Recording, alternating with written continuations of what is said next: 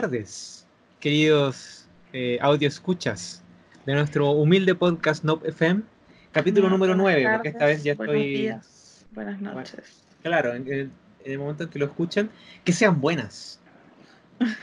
Soy Kerplank, acompañado por Ruti en este nuevo episodio. Nombre artístico, Ruti. Sí. La, eh, la mm, asesora legal, que es siempre necesario para personas como yo, que suelen cometer ciertos, ¿cómo decirlo? Eh, tengo ciertos errores. exabruptos, claro, Error- errores de, de, de juicio, eh, errores de de juicio, sí, cosas que a, a veces ocurren, así que siempre es bueno tener a alguien que, en caso de que me vaya, no sé, a la cárcel por malversación de fondos o por cosas de ese estilo, alguien me pueda eh, defender. Necesito mi Seul Goodman. Claro. Yo soy literal como Sol Goodman. Ah, por cierto, quiero hacer un pequeño sideway porque estoy en una, sentado en una nueva silla que es importante destacar porque es rosada.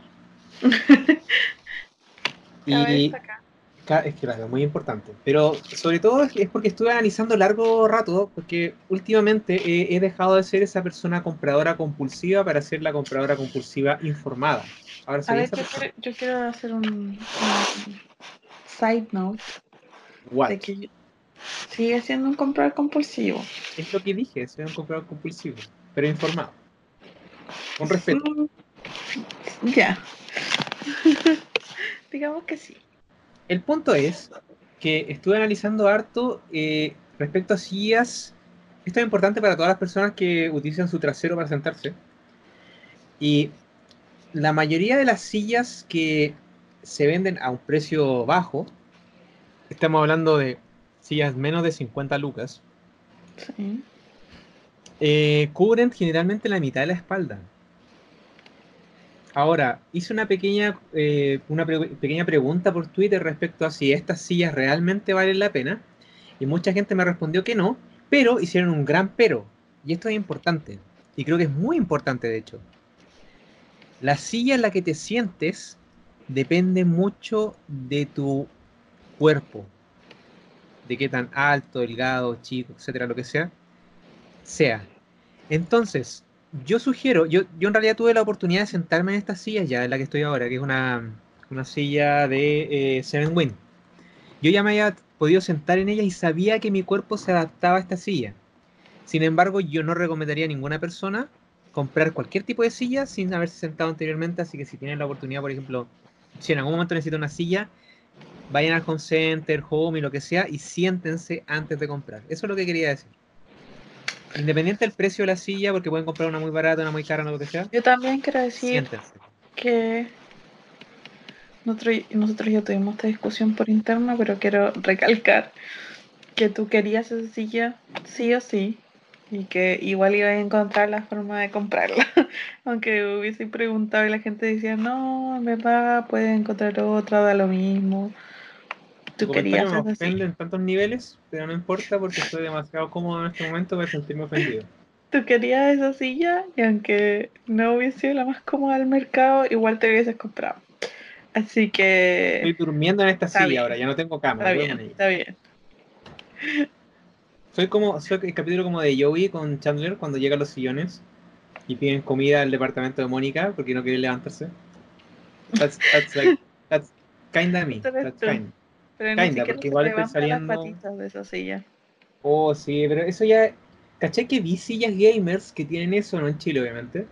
Y yo creo que ese ya es como el overkill, es como ya. Porque ahí ya es casi un sofá, po, o sea, ya otra. Lo que sí debo admitir es que eh, las sillas gamers, como esta, todas tienen casi la misma forma. Entonces no es tan 100% importante de que vayas por la más cara. De hecho, yo creo que la que compré está dentro del precio razonable de, una silla como esta, porque es metálica, es de buena calidad. Pero, por ejemplo, Berta Gear te puedes gastar 350 lucas en una silla, yo creo que eso ya es como un poquito. No, no sé si es buena idea gastarse tanto en una silla, porque ya estás comprando un, un sillón, pues, un sofá, no sé, ahí quizás puedes comprar otra cosa. Pero, ¿cómo se llama? Siempre es bueno live within your means that shit. Totalmente. En todo caso, en todo momento, yo de hecho es algo que he aprendido Eh, todo, gracias todo a, hemos aprendido gracias a equivocaciones, Todo, gracias todo a jo- errores. joven universitario que le ofrecen tarjeta de crédito ha aprendido con mucho dolor. Sí. Live within your means. De hecho, todavía me duele. Tomé malas decisiones, de las cuales no me arrepiento, obviamente. Pero ¿No te arrepientes de tus malas decisiones? claro que no, me gusta vivir en un charco como un cerdo. Yo sí, yo me arrepiento de mis malas decisiones. Es que lo que pasa es que quizás compramos diferentes cosas y las mías son bastante cool. Brillan. De hecho, Ah, de hecho brillan. Muchas Tenemos de ellas brillan. diferentes visiones, está bien. Anyways, yendo Anyways. derechamente al, al, al, al meollo del asunto, quiero simplemente tocar un poquito de lo que dije que iba a terminar de ver, que era la serie de Hechos Desafortunados. La terminé de ver. Esta serie terminó el año pasado. Me gustó el final porque es mucho más, es mucho mejor y es mucho más cálido que lo que, que el final del libro. Eso lo puedo decir. De hecho, creo que el libro debe haber terminado como la serie. Me parece una serie bacán, divertida, quizás en algunos puntos eh, mm, eh, no- no- controversial no es la palabra correcta, pero sí como que se saltan algunas cosas o las tocan de forma diferente a los libros, lo cual es- Claro. no- no es tan malo porque es una adaptación y todos entendemos eso. Y debo admitir que es bastante, en general es bastante buena. Yo creo que es una serie sí que se tiene que, no se tiene que, no, no una serie para binge porque igual tiene una suerte de, de repetición. Hay como un, un arco bien Ah, definido, así claro. como ocurre esto, ahora ocurre esto, ahora ocurre esto. Eh, yo creo que verla entera es cansador. Yo creo que hay que ver los dos episodios de cada, de cada eh, tomo, por decirlo así. Después esperar que sea un par de días y volver a ver otros dos. Igual hay que pensarlo que esas series no salieron todas las temporadas al mismo tiempo. Entonces, eh, No, no, salieron como de, de a tres, de a tres libros. Claro. Eh, me gustó, es divertida, eh, me gustaron, me gustó el cast en general y mm, espero harto de las próximas adaptaciones de Netflix. Eh, ¿Qué adaptaciones van a ver? Estoy esperando la segunda temporada de The Witcher, la, tercera temporada de Castlevania, que es bastante buena, es una animada. Eh, Ah, ya. Esas son principalmente las dos que estoy esperando. Sé que hay algunas personas que casi todo el mundo está esperando como la quinta temporada de Stranger Things o no sé, cuarta Yo temporada de. Stranger Things, eh, creo que dos temporadas atrás. Ya Me han contado que la última no es muy buena. Me aburrió mucho. Sí, todo el mundo me ha dicho La eso. última que vi. Eh, quizás una vez leí en, unas- en unos comentarios respecto a Stranger Things que hubiese sido una gran serie si hubiese sido como por bloques. Por ejemplo, que, que la primera temporada haya sido Ya. autoconclusiva y que la segunda Ah, sea como claro. completamente diferente, como, Como American esa- Horror Story, como esa. American Horror Story. ya. Y yo creo que en verdad así hubiese sido mucho mejor, honestamente. Como, Eh, porque segu- yo ni, no la he visto, pero según lo que me ha dicho gente que ve la serie, como, eh, como que extendieron de forma innecesaria muchos arcos, como que la serie claramente parece que debió haber terminado la segunda temporada y, y le dieron, y le dieron, y le dieron. Bueno, anyways, ese es mi, mi pequeño comentario con Stranger Things. Stranger Things and... ¿Cómo se llama? Ay, una Dark. serie de desafortunados. Ah, sí, sí, sí. Y eso en realidad es, es todo lo que he visto. El resto ha sido leer mucho Harry Potter. Y hablando de Harry Potter, Sí. quería hacer un pequeño, pequeño, pequeño paréntesis que era lo que te había mencionado. Que hace unos días vi un canal, de, un video de YouTube que hablaba de qué hubiese, qué- cómo sería eh, Harry Potter si lo adaptaran ahora, un recast para hacerlo serie. Y de hecho, me parece fantástico que sea una serie de televisión porque las películas, si bien son buenas, Claro, eh, se saltan que un montón de cosas. un montón de- o, O que las se- saltan, o las omiten, o fusionan O que personajes. no sé, no sé cómo mm, exploran lo suficiente. Claro, y hay cosas que hubiese sido muy bacán que hubiesen explorado. Entonces, una serie de televisión me parecería así como Sería buena adelante idea. de él. Sería muy Y- buena idea. Y esa Como, cuestión de Ni que. siquiera una serie, una, podría ser incluso una miniserie. Sí, obvio, sí, no sé. que- incluso quizás solo la piedra filosofal, pero que fuese como Claro. bien, bien trabajada, ¿cachai?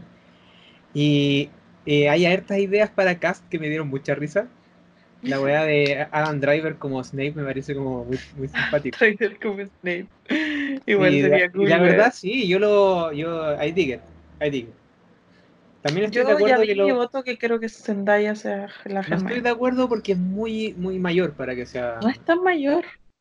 Tiene que tener 11 años. No, pero no hagamos en la primera, po. Oye, pero que- obvio, pues hay que empezar por algo y empezamos por el comienzo. No, hagamos una como de Harry Potter, pero no, no de los libros, como la que decís tú, la de las casas. Ah, pero ahí no sería Hermione, pues. No, pero pueden contar la historia como con una Hermione más adulta o los, como qué pasó entre que se acabó la serie de libros y el epílogo. Hay mucho que pasa ahí entre medio. Bueno, la- ahora que lo mencionas, es verdad que yo había, le voy a mandar un, un mail a Rowling, le voy a decir que haga una serie de televisión No sé. con, Con los tres protagonistas- con los cuatro, digo, eh, fundadores originales de Hogwarts, creo que sería una historia súper bacana, que hablaran de ello. By the way, la Zendaya tiene 23 años, así que tampoco es tan vieja. Podría ser No, perfecta. no, sí. No, no a. Hermione post Hogwarts pre epílogo. Ya, ok, puede ser, So- pero es que, no, ¿qué, qué podrían, eh, eh, ¿en qué se podrían fijar? Eh, porque en Cursed Child son como 15, 20 años, ya son viejos ya. Ah, es verdad que existe Cursed Child. Esa cuestión es como 20 años después, no, no sé cuánto tiempo es, pero el, Harry se ve muy viejo. Es una Que la, la otra vez leí la trama, ¿cachai? Que yo no, no como que mi, mi cerebro como que evita meterlo dentro del canon de Harry Potter, ahora fue, Sí. con- fue confirmado por, por Rowling, así Sí, como sí, es parte del canon. Pero, pero leí realmente eh, de qué iba la historia y es bastante peculiar. Viajan en el tiempo en shit. No solo eso, sino que eh, eh, Voldemort tiene una hija, weón. Y Sí, la tiene con, con, eh, con La eh, Extremadamente rara. con la Lestrange, sí. Ew. Sí, y, y- y- y estaba viendo el video y decía, imagínate pensar de que Dumbledore, o sea, Voldemort had sex. Y yo, ay, viejo, no. ¿Por qué, por qué me No hacen pensar eso? Anyways, A lo mejor fue como inseminación artificial, weón. No sé, yo tengo igual mis dudas respecto a si hay unas pelotas debajo de eso, porque, porque ese, ese como feto que, que aparece varias veces en los libros, como que no- Sí. no, parece tener como algo, ¿cachai? Entonces, no sé. Quizás, quizás tiene, quizás tiene otra forma de, de fecundar Voldemort. Es algo en lo que, en lo que yo no, no pienso en las noches, ni tampoco en las mañanas, ni cuando me estoy duchando. Así que preferiría mantenerlo de esa forma. A propósito, Ah, eh, de Harry Potter, ¿cierto? Sí.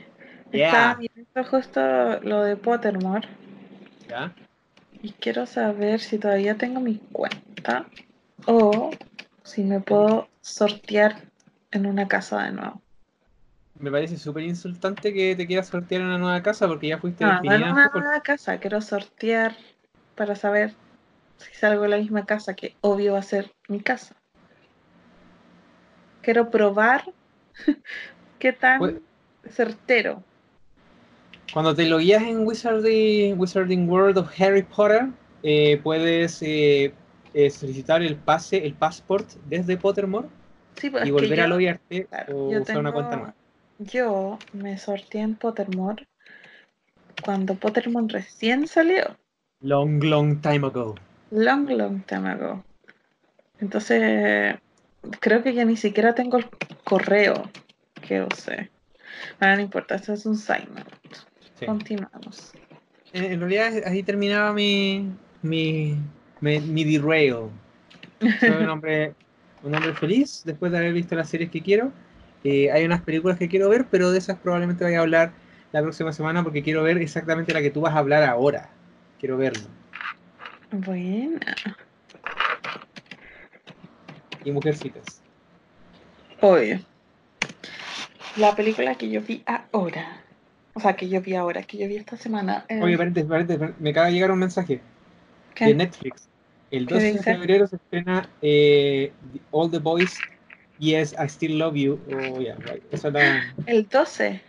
12 de febrero. ¿Sabéis qué película está en Netflix ahora? ¿Cuál? Eh, Uncut Gems. En serio, la voy a ver más rato. Ya, voy a, voy a ver a En Sandler. Y van a llegar las de Ghibli, así que hay que prepararse para una maratón dura de Ghibli, por Corroso, Uy, no la veo hace mucho tiempo. Anyways, Bueno, yo- la película que yo vi es Motherless Brooklyn, que es Brooklyn una sin mami. película. Claro, es como neo-noir, como nor, noir crime film, Noir, noir. noir, noir, pero es como neo-noir. Ya, sí, sí. Y es producida, dirigida Ah, y estoy casi segura que escrita. No, puede ser. Por Eddie. Por? Edward Norton. Wow. Por Eddie. Voy a, voy a googlearlo inmediatamente mientras hablas de ella. A ver si... Eh... Ah, ya, pues y entonces es. Sé que es escrita y producida por Edward Norton. Y em, se trata de un detective, que es Edward Norton, que em, es un, como un detective privado que trabaja como en una, en una agencia de detectives privados y tiene un mentor, que es eh, Bruce Willis. Y Fue dirigida por Edward Norton, por cierto, disculpa. Fue dirigida por él. Y mm, la película parte cuando están como él con Bruce Willis. O sea, él y otro em, detective están como apoyando a Bruce Willis en algo que Bruce Willis está haciendo. Que ellos no, no cachan muy bien que es como una comedia secreta. Se tienen que juntar con unos hueones y Bruce Willis quieren como que esté ahí para como asegurarse que todo salga bien. Y obviamente nada sale bien y terminan matando a Bruce Willis. No, spoiler alert. Pero eso es el principio de la película. Toda la película se trata de eh, Edward Norton tratando de como investigar y, y, y saber por qué, qué estaba pasando, qué era esa reunión y por qué lo mataron. Ya. Y la gracia, o no la gracia, pero el, eh, lo que hace diferente a, a Edward Norton es que tiene Tourette's. Entonces tiene, eh, re- dice palabras y grita cosas. Es bastante buena. Yo le- debo decir que es larga, eso sí, dura cerca de dos horas, dos horas, dos horas y algo. Vamos en el runtime Eh, 144 minutos. Claro. Y yo la vi como en dos sittings, porque la empecé a ver y después me tuve que ir y tuve que salir, así que la terminé de ver después. Y es bastante buena, aunque a veces, como todas las películas, por lo menos para mí, como que tienen que ver con cosas así como de gangsters and shit, y que hay como eh, muchas cosas como que seguir, como la historia así como de investigación, a veces uno se pierde, porque si no te acordáis exactamente cómo se llama un personaje, por ejemplo, lo nombraron una vez y después tú no te acordáis cómo era que se llamaba esta persona y lo, y lo nombran de nuevo, tenéis como que estar atento para no, no, no perderte porque como es una película de detectives y le está descubriendo cosas, entonces tú tenés que ir como seguirlo en este descubrimiento y a veces uno se puede perder, como que, qué es lo que estaba pasando, quién era el malo, qué, cómo. Mm, pero bastante buena, ¿eh? por lo que yo vi, sí.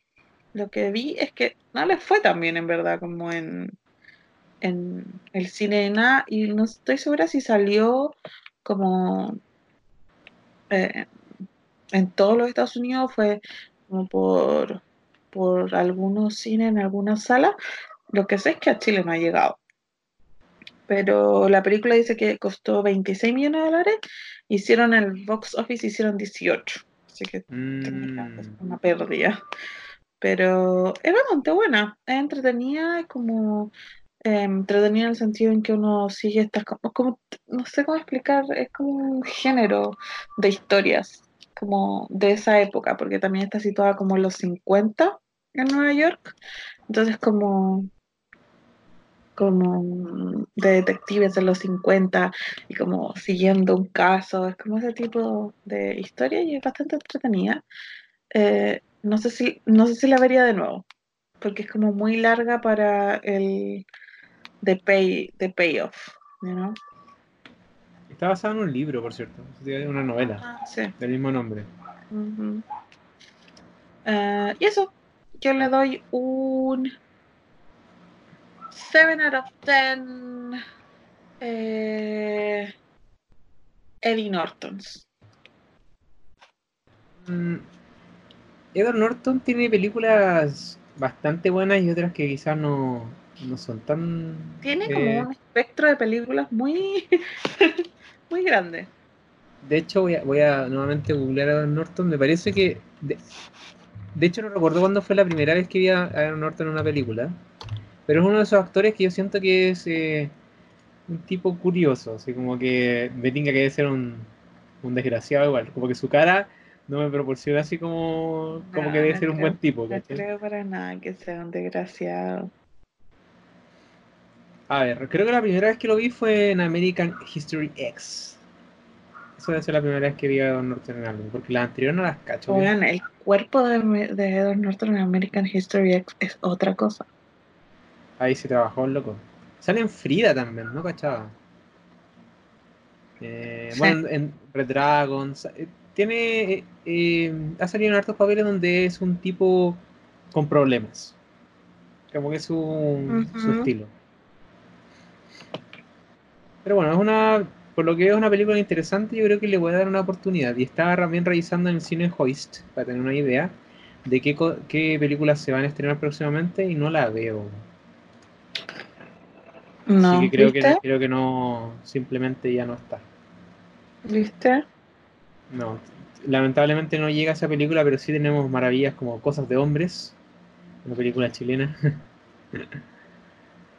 o, ah, El Escándalo está disponible, me parece. Esa no sé si la iría a ver, la iría a ver al cine, en verdad. La vería de otras formas, pero no sé si la iría a ver al cine. Hay una que se llama Judy, no sé de qué va. Es de la Judy Garland. Es la historia de la Judy Garland. ¿Y es buena? No sé, no la he visto. Pero se la. La. mm, eh, ay, ¿cómo se llama esa la actriz? Eh, no sé quién es la actriz que está acá, voy a revisarlo al Eh, la niña de Bridget Jones. em, Eh, Renée Zellweger. la, re- la Renée Zellweger. Se ha ganado como dos. Sí, como dos de los premios a los que estaba nominada por esa película. Así que mala no debe ser, pero tampoco no sé. Mm, el, cast, el cast está curioso, sale Michael Gambon. Mm. Pero bueno, no la cacho. Eh, creo que no sé si es una película que quiera ver en el cine. Voy a, voy a pensarlo. Anyways. Eso es lo que tenemos por, para hablar de películas y, y cine. Porque ha sido una semana quizás en la que hemos estado más preocupados de otras cosas. Ujú. Y honestamente, eh, uno de los temas que yo quería tocar hace mucho tiempo, lo tengo medio nebuloso, así que van a estar un poco de guidelines, es hace, hace largo rato, Ya. o sea, en realidad tú fuiste hace poco a, a pedir una hora al médico, y de hecho era, eso era, de, de, de médicos en particular, de nuestras experiencias interactuando con doctores en el servicio eh, público, privado, donde sea. Y debo admitir que la mayoría, o sea, una, una de las uy, suena muy raro, como que, como que estoy bajo el agua. Sí. ¿Lo escuchas bien? Sí, ahora sí. Que era como que estaba andando en un auto. Anyways, eh, perdí lo que iba. Los médicos. Ah, sí. Ya, he, he tenido experiencias como, como yin y yang, así como extremos y extremos con doctores. Eh, demasiado agradables y doctores demasiado pesados. Y no sé si, tú- si tú alguna vez viste Scraps. ¿Viste Scraps? Sí. Ya. Recuerdo que una vez le pregunté a una doctora con la que yo tenía muy buena onda, que me atendió por mucho tiempo, y me dijo que esa era la, la como que, que era como la forma más realista, entre comillas, de cómo actúan los doctores en hospitales. Como que por eso a ella le gustaba verlo. Por. Porque aparentemente como la, la forma en la que se tratan los doctores, esa serie como que le da así como 10 de 10. Como que es, es Como que totalmente hay un buen desgraciado, así como que como el, como el doctor Kelso existe. Sí. Eso es, es una persona real. Ahora, a lo que iba con todo esto es que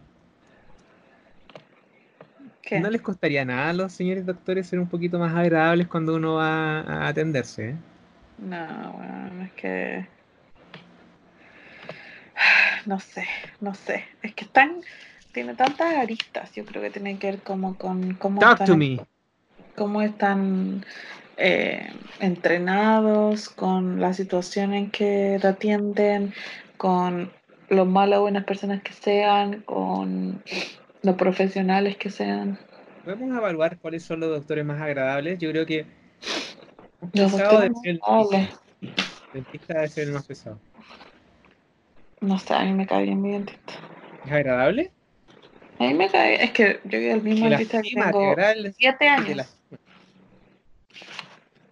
O sea, es que uno espera que te, que te duela un poco ir al dentista, pero uno no espera salir con un trauma de por vida cuando va al médico general. Eh, sí. Pero ¿sabéis qué? Creo que, creo- honestamente, en- de todo mi historial de doctores, creo que el más pesado en la vida ha sido dermatólogos. ¿Sí? No sé por qué chuchas son tan desagradables. He ido a varios por diferentes motivos y siempre me siento observado. Lo cual es normal porque igual te miran, pero el punto es que no me siento cómodo con los dermatólogos. Quizás la forma en la que actúan o la forma en la que hablan no me agrada. No sé, bueno, yo creo que, no sé si uno podría generalizar por, como por su aten su, ¿cómo se llama? Su especialidad, como cuáles son los más malos, sino que es como por experiencia en específico. Ya, dime cuál, Como- cuál fue tu peor experiencia o, o la más reciente con doctores. No, no sé si quiero compartir esa situación. ¿En qué especialidad estaba el doctor? ¿Qué especialidad no, son médicos generales. Ah, son ya. como doctores que te tratan como si le estuvieras estorbando, como que Eso es el punto, es el punto, eso es lo que a mí me carga, ¿cachai? como que si tú le estuvieras quitando de su tiempo cuando tú estás como yendo a que te vean, que estás como que como que tú como que estuvieran molestos porque tú le preguntáis cosas o porque existí. Eso, eso es algo que, ah, quizás eso es, ese es el punto, eso es lo que más me desagrada tener que ir al doctor. sí. Y que mm, o que uno les eh, pide más de lo que ellos están acostumbrados a que la gente les pida, en el sentido en como un, yo quiero que me explique cómo funciona el remedio, porque yo creo que ellos están acostumbrados muchas veces en atender gente que no tiene tanta educación o tanto eh, conocimiento o interés siquiera interés. en saber cosas o conocimiento, literalmente gente como que no tiene tanta educación y creen como confían ciegamente en el médico y en lo que el médico le dice. Pero yo cuando voy al médico, que en general quiero que el médico me explique por qué me está dando ese remedio, por qué si no otro y cómo funciona el remedio, como qué va a atacar el remedio. Quiero que me explique, como, como si yo fuera, como lo que soy, que una persona inteligente eh, que me explique cómo funciona lo que me está dando, si es una droga que yo me tengo que tomar. Esto me recuerda una, una pregunta que le hizo el, el loco este, el Evans, el de el de eh, el Hot Sauce, el de las salsas, Ah, ya. se le hace a Paul Rudd. sí. Y le dice, eh, básicamente voy a, voy a parafrasear, pero le pregunta en qué momento tiene que como que comprimir las anécdotas de su vida, porque como le preguntan tantas veces lo mismo, en qué momento comprime las anécdotas de tal forma que como que dejan de ser su, como suyas, como Un que, recuerdo, claro. claro, como que es tan predefinido que en, en qué momento como que se hace ese switch y por qué. Y yo creo que eso pasa en cierta forma con estos dos locos, que están acostumbrados a tener como una, una respuesta como Wikipedia sobre los medicamentos, pero la verdad es que no todos los medicamentos eh, te... O sea, si, si no tienes la información correcta del medicamento que te están recetando, yo creo que, me- al menos en mi caso, me daría como cosa consumirlo, porque en realidad no, no sabría si voy a morirme. es- Yo creo que es labor de uno y del médico, que cuando el médico te dice ya te voy a dar este examen, este remedio, esta cosa, uno pregunte. Y uno tiene derecho a preguntarle al médico, el médico tiene el deber de contestarte. Él tiene que saber por qué te está pidiendo ese, ese examen y no otro. Y uno le tiene que, uno si le pregunta, el médico tiene que contestar, o por qué te está dando ese remedio y no otro, o cómo funciona este remedio, o qué me va a pasar cuando yo lo tome. Tengo Ahora una duda. que me caen mal los doctores en que uno hace ese tipo de preguntas y ellos te contestan como, mire, así como, mire, así como, escuche, como, ah, parte así, caso. mire, como que, porque sí, porque yo digo, porque, ¿cachai? Como si uno fuera estúpido. Y- Ilógico. Tengo una duda respecto a, a- deberes. ¿Mm? Tengo una duda respecto a los deberes. Tengo varias, pero esta es la que tengo más reciente porque la otra vez lo hablé con mi mamá. Fui a Ujú. cargar mi tarjeta VIP a un punto VIP hace un tiempo. Y le pasé la plata a la, a la chica para que me lo cargara, era una señora. Y no conté la plata, pero le dije que eran cuatro lucas. Y eran cuatro billetes de lucas, mil pesos. Eh, Y ella se molestó porque yo no había contado la plata. Y quedé con la duda, por mucho tiempo, de dó- dónde está el error ahí. ¿De quién es la responsabilidad cuando pagas? ¿De quién de contarlo? ¿Cachai? Porque claro, tú puedes, por ejemplo, pagar algo de 5 lucas con un billete de 10. Sí. Eh, tiene sentido que ahí es como automático. Pero ¿qué pasa? Cuando compras algo de 4.500 y tiene, no sé, o no sé, puta, tiene que ser otro ejemplo. Algo donde en el fondo sean billetes y monedas. No entiendo cuál fue el. Tampoco entiendo bien, problema. Tampoco entiendo bien cuál fue el problema. Yo le pasé las 4 lucas juntas y le dije, cárgueme 4 lucas. Y ella tuvo, y ella al contar los billetes me dijo por qué no, o sea, en el fondo me, me reclamó porque yo no había contado la plata que le pasé.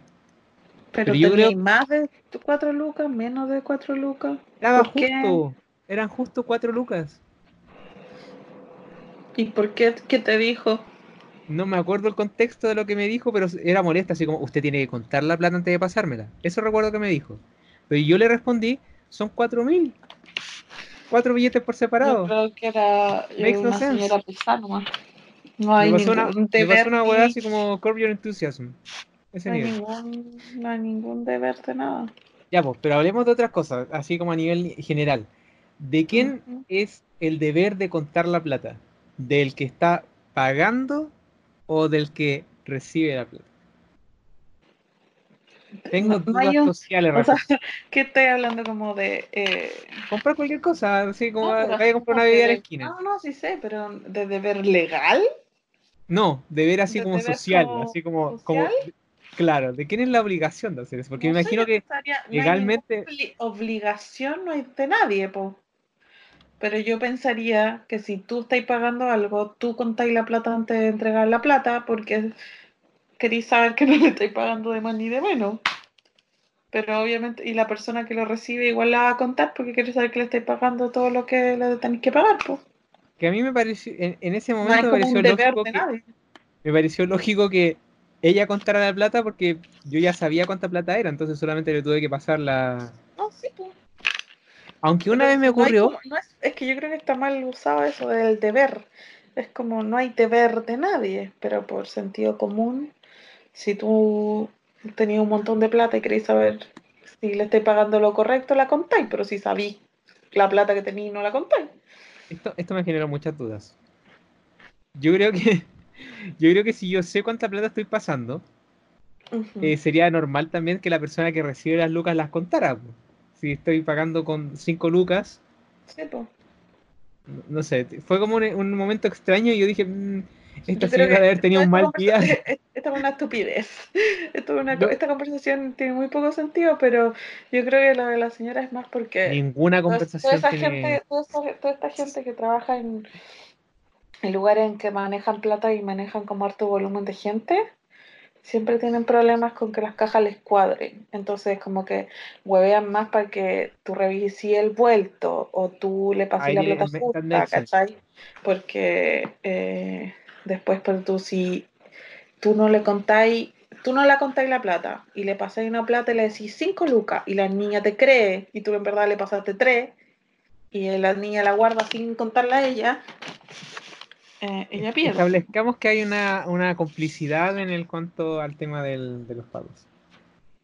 Sí, pero no sé, que no tiene nada de esto, tiene mucho sentido. Yo tampoco, por eso me quedé pensando así como, esto no debió haber ocurrido porque que makes no sense. Esa- esas cosas como que... Esto es una de esas cosas que te pasan que no tiene mucho sentido, no tiene mucha importancia, pero no podéis sacarte de la cabeza. Eso me pasa todo el tiempo. A ti te pasa mucho. Son cosas como muy pequeñas que no tienen importancia, que eh, como que en verdad no tienen importancia, que es como una frase que te dijo una persona porque a lo mejor está enojado, no sé, algo le pasó, whatever, y te dijo una frase que para ti no hace sentido y no podéis let it go. Una vez fui a comprar una empanada. Tenía solamente monedas de 100 pesos. Costaba como Luca la empanada. Y eran Yeah. 100 monedas. Eran 100 monedas. eran 10 monedas de 100 pesos. Yeah. Y la. Y creo que la última era de 10. Era como. no eran, no eran- eran 900 pesos en 100 Y y diez 100 de- pesos monedas de 10. Y la señora se negó a contar la plata. No creyó que yo le iba. No creyó que yo había contado la plata. Y se la había entregado como en. en- en- así como aquí están. Ajá. 900 pesos en monedas de 100. Y aquí están en un pequeño sobrecito, si bien ordenadito, 100 Ajá. pesos en monedas de 10. Ya. No quiso venderme la empanada. Nunca más le compré esa empanada a esa señora que, si quieren saber cuál fue, les puedo decir al tiro saber qué es una estupidez. Yo quería la empanada. Porque la señora no te contara la plata. ¿Cachai? It doesn't es make sense. Doesn't It make all sense. comes But down you can also don't let it go. ¿Sabéis que nunca le compré más una empanada a esa señora? Y si quieren saber quién es, fue la del Paseo Bulnes, la que, la que vende empanadas ahí cerca, no, no sé cómo se llama, Doña Algo. Nunca más le compré una empanada. Y un día, eh, esto fue hace muchos años, recuerdo que tenía cerrado a la señora y habían rayado afuera. Algo así como, estafadora, no nos pagaste nunca las platas, no sé. Porque muchos de estos trabajos así como de abasandería, cosas así, son mucho como de palabra, ¿cachai? No hay como... No, no todas estas, estas eh, tiendas o empresas tienen contratos. Muchas personas trabajan así como al, al día. Los que hacen el pan, etcétera. Aparentemente sus trabajadores no estaban muy contentos con ella y se eh, lo demostraron rayándole la, el frontis de su negocio. Eso. Merecido. Por no contar monedas. Sí, weón, todavía estoy. De hecho, ¿Cómo? ahora me acordé y me enojé. Porque debió haber contado, yo quería esa empanada más encima. Eran buenas empanadas. Hasta que un día me salió una, una aceituna súper dura. Pero bueno, Yeah. that's my story. Y con eso yo creo que es todo dar. por esta semana. deja- Puedes dejar de abrir las cosas cerca del micrófono. Sé que estás abriendo un paquete de galletas en este momento. Porque lo huelo desde aquí. ¿Es un paquete de galletas? ¿Es un paquete de galletas? Sorry. ¿Es un paquete de galletas? Es un paquete que tiene galletas adentro, pero no un paquete de galletas. Uy, sabéis que me dieron ganas de comer pizza. Creo que voy a agarrar la bicicleta. Este, Ujú. este es mi, mi, mi, mi, em, ¿cómo decirlo? Adicción. Adi- No me gusta cuando la gente dice adicción, porque cuando era chico, mucha gente decía que era adicto a los videojuegos. Lo cual, it might Era. be, pero el punto no es ese. El punto es que mi cariño, yo a eso quería ir, mi cariño, mi, compromiso. Mi compromiso, devoción por la pizza, mi devoción por la pizza, me va a hacer tomar mi bicicleta e ir a, a algún alguna, o, o pedirla por a, a domicilio en realidad para hacer un, un flojo, para no tener que no tener que despegarme de la silla. En un rato. Mira, te, te prometo que lo voy a hacer porque fuck me, I want pizza. Llevo dos semanas o dos semanas, esto, esto es como lo- las personas que tienen como recesión, así como que como que están contando los días. Llevo como dos semanas y media o tres semanas sin comer eh, pizza y para mí la pizza es un tema, un tema, ¿cachai? O sea, Come. Come. voy a googlear Eh. ahora. De la pizza vegana con ese queso que me gusta a mí. La pizza vegana con ese queso que me gusta a mí, Sí. Pero sin cebolla. Qué, qué mala onda. Eso, esto es lo último que voy a decir de- del podcast. ¿Por qué le ponen cebolla a la pizza? Sé que hay gente que me va a decir, oye, ¿pero te gusta la piña en la pizza? Y yo a eso voy a responder, obvio, porque la piña es bacán, pero no la cebolla. La cebolla es bacán. Mira, entiendo la cebolla cuando es cortada en pequeños, minúsculos trocitos así, ¿cachai? Pero cuando las cortan así julianas, así rodajas, I don't like it. Y más encima se las ponen, se tiran hacia la pizza. Yo creo que la pizza quedaría mucho más sabrosa si la cortaran de esa forma, porque de así los pequeños trocitos de pizza se doran de forma regular. Has pensado mucho en esto. Porque la... It's a thing, a thing. It. Ok, dejémoslo hasta aquí. Desapareció una pizza vegana, hasta solamente la vegana veggie, desapareció la que tenía la. la, la... Era oh mala, my god. ¿Qué dijiste, disculpa? Que era mala, así que no importa. Mira, voy a elegir censurar lo que dijiste. Porque era La, delicioso. co- la Beyond Sausage era mala. No. Sí, la era. Tiene la vegana ve- Ah, tiene. oh, oh, Asume oh, que era mejor la que no es con sausage. Sucedáneo de queso mozzarella, cebolla mora- morada, pimentón verde, champiñones, aceitunas negras, choclo y tomate. Le voy a sacar esa cebolla morada y va a quedar, pero papu.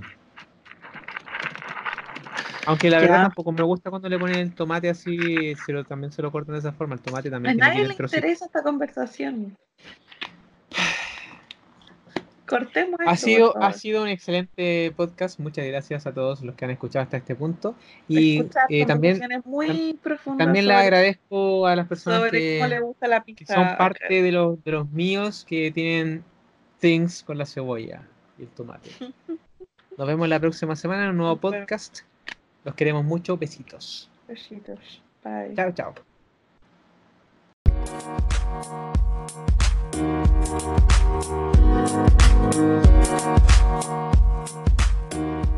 you.